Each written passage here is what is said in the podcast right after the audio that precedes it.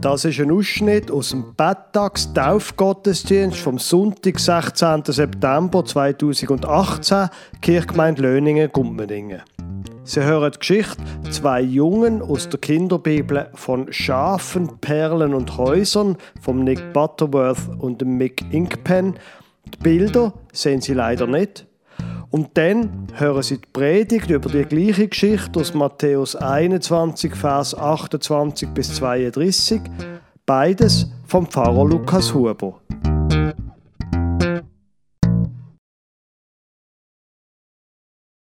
Ich möchte euch von der Familie, Ihnen allen, eine kleine Geschichte erzählen aus dem Matthäus-Evangelium. Das hier ist ein Mann, der Bauer ist. Er hat einen Obstgarten, dort hat es ganz viele Äpfelbäume. Die Äpfel im Herbst, Sommer werden rot und reif.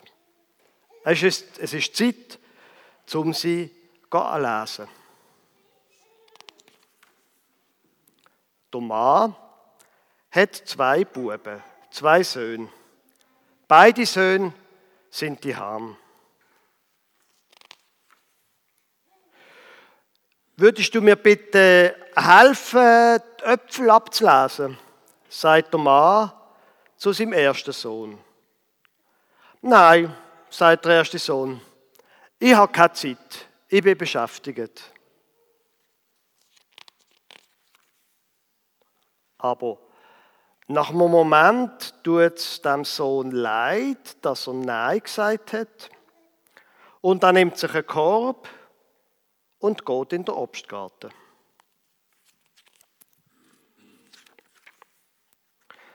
Der Mann geht zu seinem zweiten Sohn. Würdest du mir bitte helfen, Töpfel abzulesen? fragt er ihn. Ja, sicher, sagt der zweite Sohn. Ich muss aber zuerst noch meine Schuhe anziehen und dann komme ich. Im Obstgarten, pflückte unterdessen der erste Sohn flüssig die Äpfel. Er hat schon einen ganzen Korb voll abgelesen. Das hast du gut gemacht, sagt der Mann. Ich gebe dir einen anderen Korb. So sind wir ruckzuck fertig mit der Arbeit. Sie arbeiten zusammen bis alle Äpfel abgelesen sind. Nur der zweite Sohn, der ist nicht gekommen. Er hat sein Versprechen vergessen.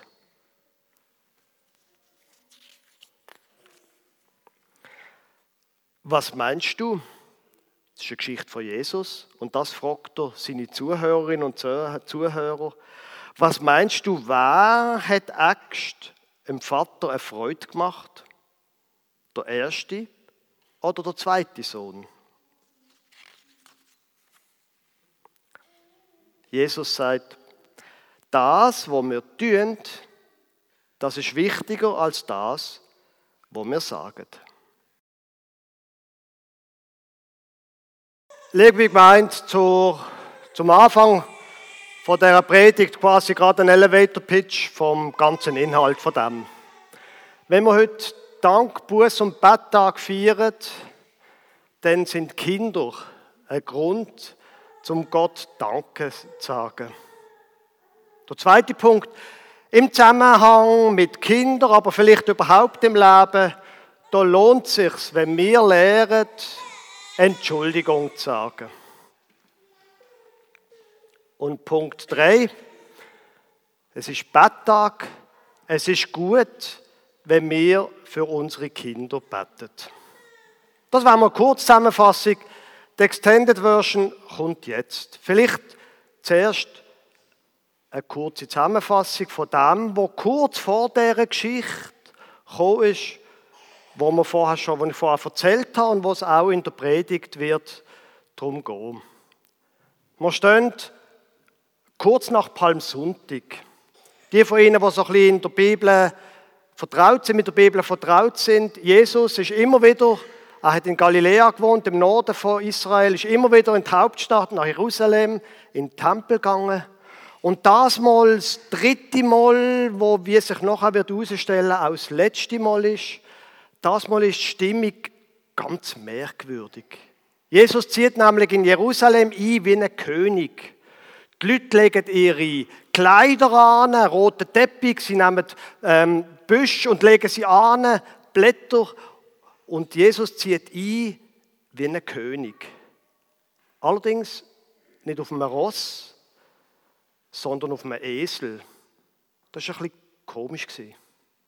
Und die Stimmung ist auch nicht so richtig großartig, sondern es ist irgendwie wie eine Art ein eine bedrückte Stimmung gewesen, wo auch Jesus selber verbreitet hat. Man hat in Jerusalem immer gut der Hügel gesehen nebendran, Golgotha, mit dem Kreuz dort, wo die Römer die Leute, die aufsässig sind, daran gekreuzigt haben. Und zwar eben erhöht, damit es alle gesehen haben. Wo Jesus einzieht, da macht er zuerst mal etwas ganz Merkwürdiges. Er, ausgerechnet er, wo immer von Liebe geredet hat, geht in den Tempel randalieren. Dort im Tempel, im Aussenbereich, hat es Leute gehabt, die Geld gewechselt haben und Tier verkauft haben. Man muss sich das so vorstellen, die Leute sind von überall gekommen, opfern und haben natürlich, wenn sie 100 Kilometer gekommen sind, nicht ihre Tiere mitnehmen, sondern sie haben Geld mitgenommen, haben in Jerusalem ein Tier gekauft und haben das Tier dann geopfert. Und damit das möglichst einfach ist, sind die Wechsler, Geldwechsler und Verkäufer immer näher in den Tempel gekommen, bis sie dann schon gar im Tempelbezirk drinnen sind. Und Jesus sagt jetzt, das ist nicht in Ordnung und er tut richtig randalieren. Er wirft den ganzen Tisch von der Wechsler um. Es gibt ein riesen Mais, Sie können sich das vorstellen. Und die verantwortlichen Leute kommen und sagen dann nachher, nachdem sich die Situation beruhigt hat, du, Jesus, wir haben ja von dir schon gehört, wieso machst du das? Wer gibt dir die, die Vollmacht, das zu machen? Und Jesus beantwortet die Frage nicht, sondern er stellt eine Gegenfrage, wo sie wie eine Art mundtot macht und sie nichts mehr können sagen Weder gegen ihn noch für ihn. Für ihn können sie schon gar nicht sein, aber gegen ihn können sie auch nichts sagen. Also sie merken, ein bisschen eine komische Atmosphäre, ein bisschen bedrohlich. Und dann die Geschichte, wir lesen uns den Text einmal im Original an. Was meint ihr aber? Das sagt Jesus zu den Leuten vor dem Tempel, zu den, zum Hohen Rot, zu den politischen und kirchlichen Verantwortlichen. Was meint ihr?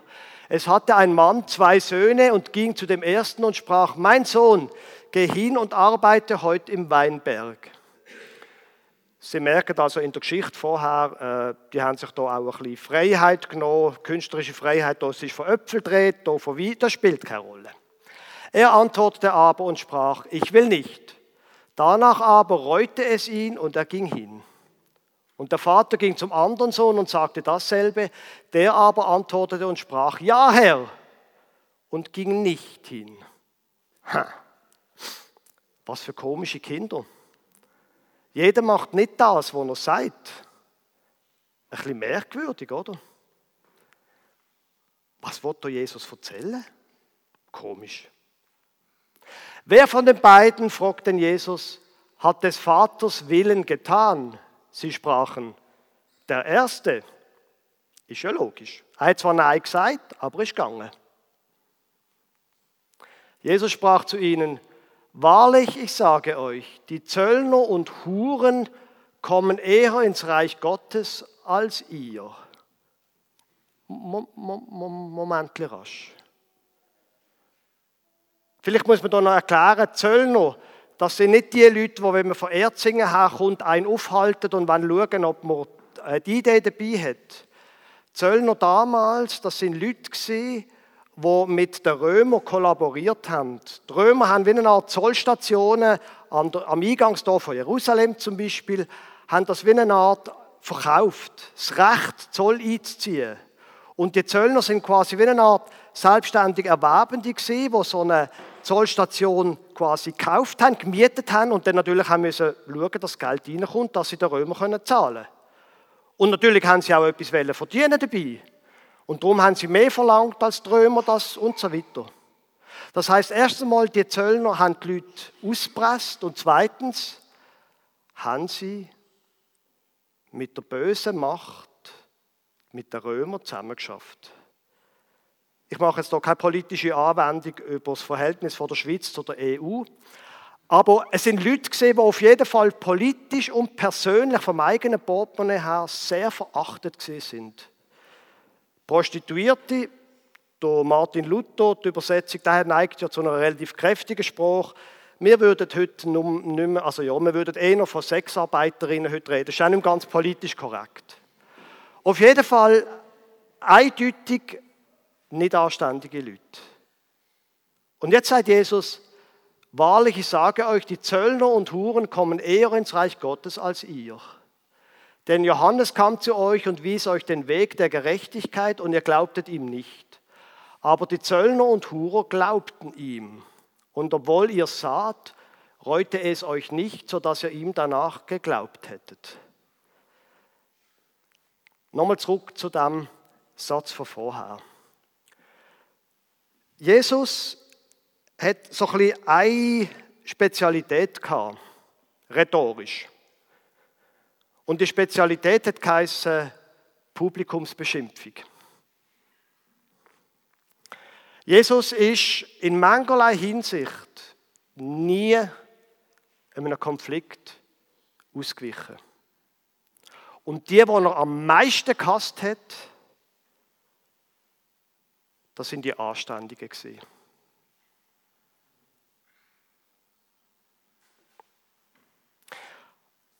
Und schauen Sie, der Satz, da meint Jesus ernst. Wenn wir den Eindruck haben, wir sind in Ordnung, so wie wir sind. Wenn wir den Eindruck haben, also, ich bin eigentlich in Ordnung. Ich kann einer stolz auf mich sein. Dann sagt Jesus, nein, du nicht, sondern die Unanständigen. Und wenn sie das provoziert, liebe meint, dann ist das beabsichtigt. Und es ist nicht meine Erfindung. Ich tue sie gerne provozieren, aber es ist nicht meine Erfindung. Jesus provoziert gern die Leute, die den Eindruck haben, also mit mir kann ich zufrieden sein und Gott auch. Und er sagt, nein, die Unanständigen, das sind die, die das Reich, Gottes, das Reich von Gott einmal werden ererben.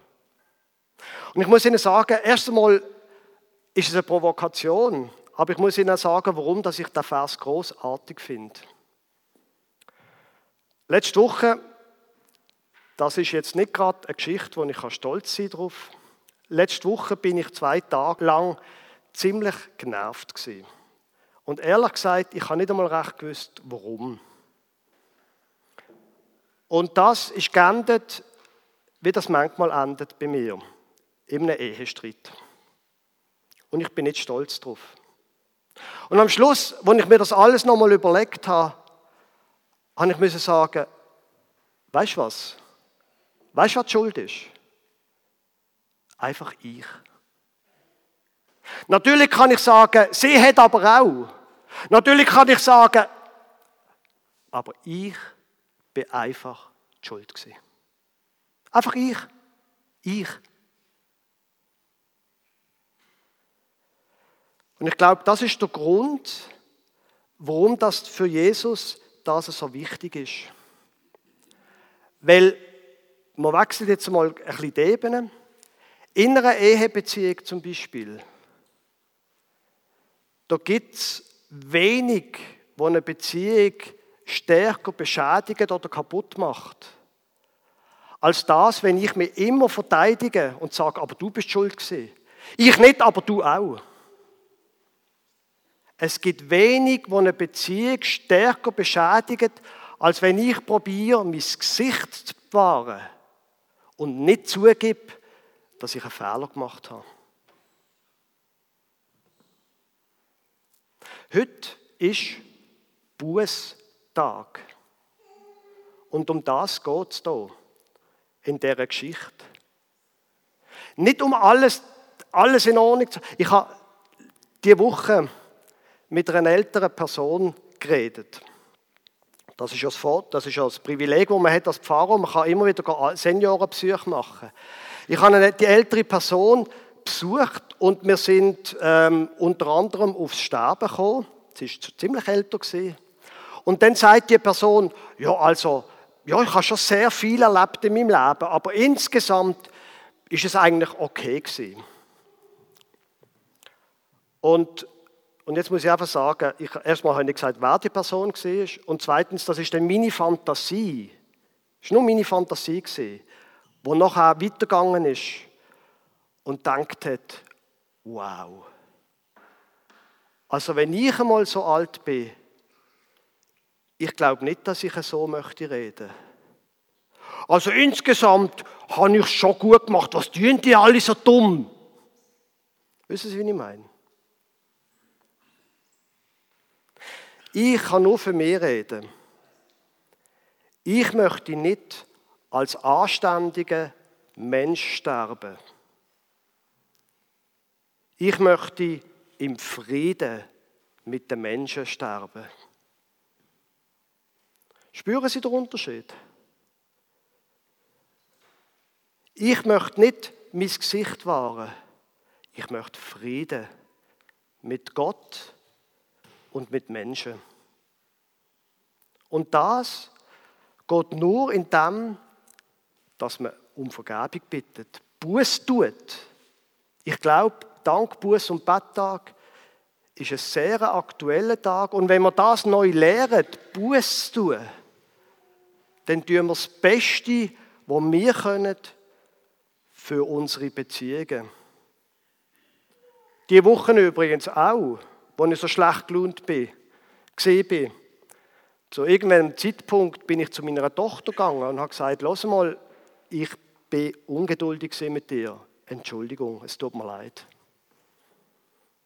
Das sind Sachen, die ich glaube, können wir auch als Eltern machen, was gut ist für unsere Beziehung zu unseren Kindern. Um Entschuldigung zu bitten. Gut, das ist jetzt die eine Geschichte. Die andere Geschichte ist, ähm, wenn man die Geschichte so hört, hat man ja den Eindruck, da ging es darum, in, also in der Geschichte geht es ja darum, dass die beiden Söhne gebettet werden, für den Vater arbeiten. Und jetzt kann man quasi wie eine Art, und es geht ja in dieser Geschichte um Gott und Menschen, kann man wie eine Art aus dieser Geschichte herauslesen, es geht eben darum, dass wir unsere Arbeit machen für Gott und das auch dann Freude hat. Wisst ihr, wie ich meine? Also quasi wie eine Art, wir können uns offensichtlich unser Heil erarbeiten, indem wir eben gehen. Wenn Gott sagt, gang in den Weinberg oder in den Äpfelgarten. Das ist aber, glaube ich, nicht Pointe von dieser Geschichte. Die Pointe von dieser Geschichte ist eine andere. Dass nämlich Gott will mit uns zusammen sein. Und wenn wir nicht dort hingehen, wo er sagt, sollen wir gehen, sind wir nicht mit ihm zusammen. Das heißt, ich glaube nicht, dass es darum geht, dass wir für Gott schaffen oder so etwas. Und einfach mal einen kurzen Werbespot für den nächsten Sonntag. Dort wird es gerade darum gehen, was denn eigentlich, wie das ist mit dem Verhältnis zu Gott. Ob wir uns eigentlich die Liebe von Gott können erarbeiten oder wie das genau ist. Das ist dann das Thema vom nächsten Sonntag. Aber da in dieser Geschichte geht es darum, dass der Jesus die Leute einladet, um mit ihm zusammen zu sein. Und das ist die Pointe, glaube ich, vom Betttag. Dass wir zu Gott beten und auf ihn losen. Dass wir mit ihm zusammen sind. Weil dort passiert etwas, wo offensichtlich die Zöllner und die Prostituierten gespürt haben. Bei dem Jesus, da ist etwas, wo mir gut tut. Die Anständigen haben das nicht nötig gehabt, aber die schon. Und darum wirbe ich auch immer dafür, dass man in der Bibel liest. So kann man mit Gott zusammen sein. Und manchmal ist es, und darum kommen wir nochmal zurück auf die Kinder, manchmal glaube ich, ist es auch gut, wenn wir als Eltern zum Beispiel mit Gott zusammen sind und weniger die Kinder nerven. Es, ist ja, es gibt ja ganz einfache Regeln. Wer Kinder hat, hat Sorgen.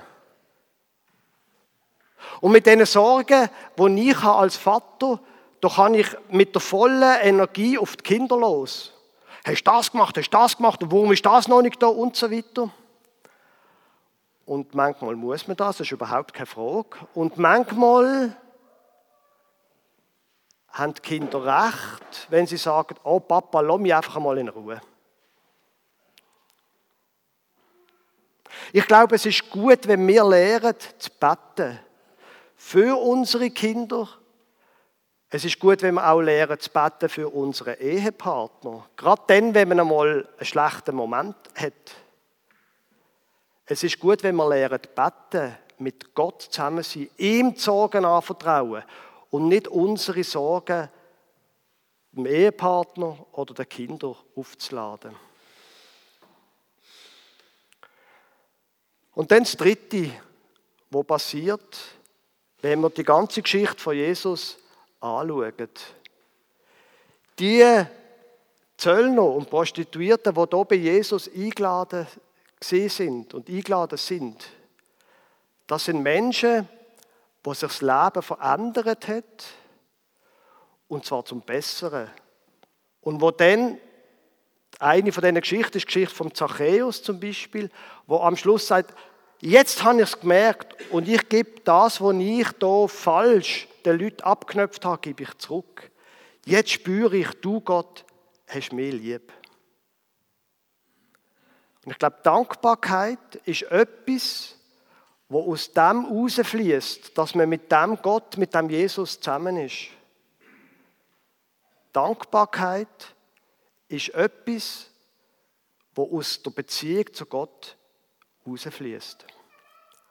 Und wenn wir es vorher einmal haben, von, quasi vom Lebensende, dann wäre das so, wie ich gerne mal möchte an meinem Lebensende sein.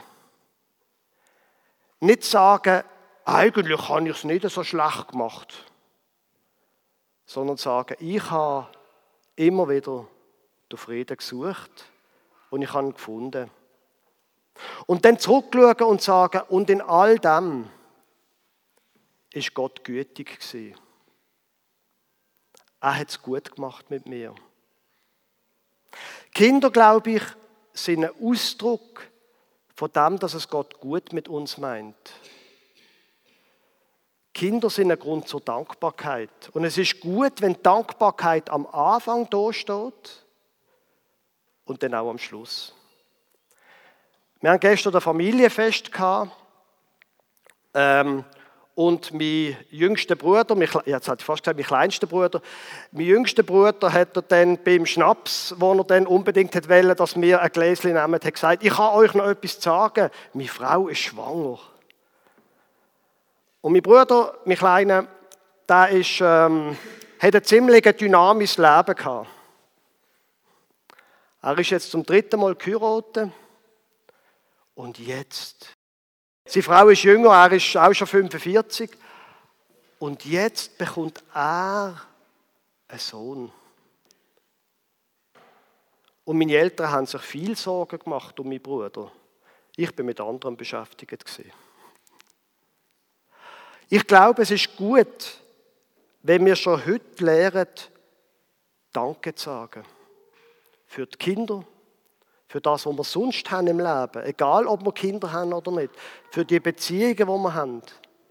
Dass wir das in Ordnung bringen, was nicht gut ist, dass wir Gott bittet und dass wir dann immer, jetzt schon und am Schluss von unserem Leben können sagen, Gott, du hast es gut gemacht.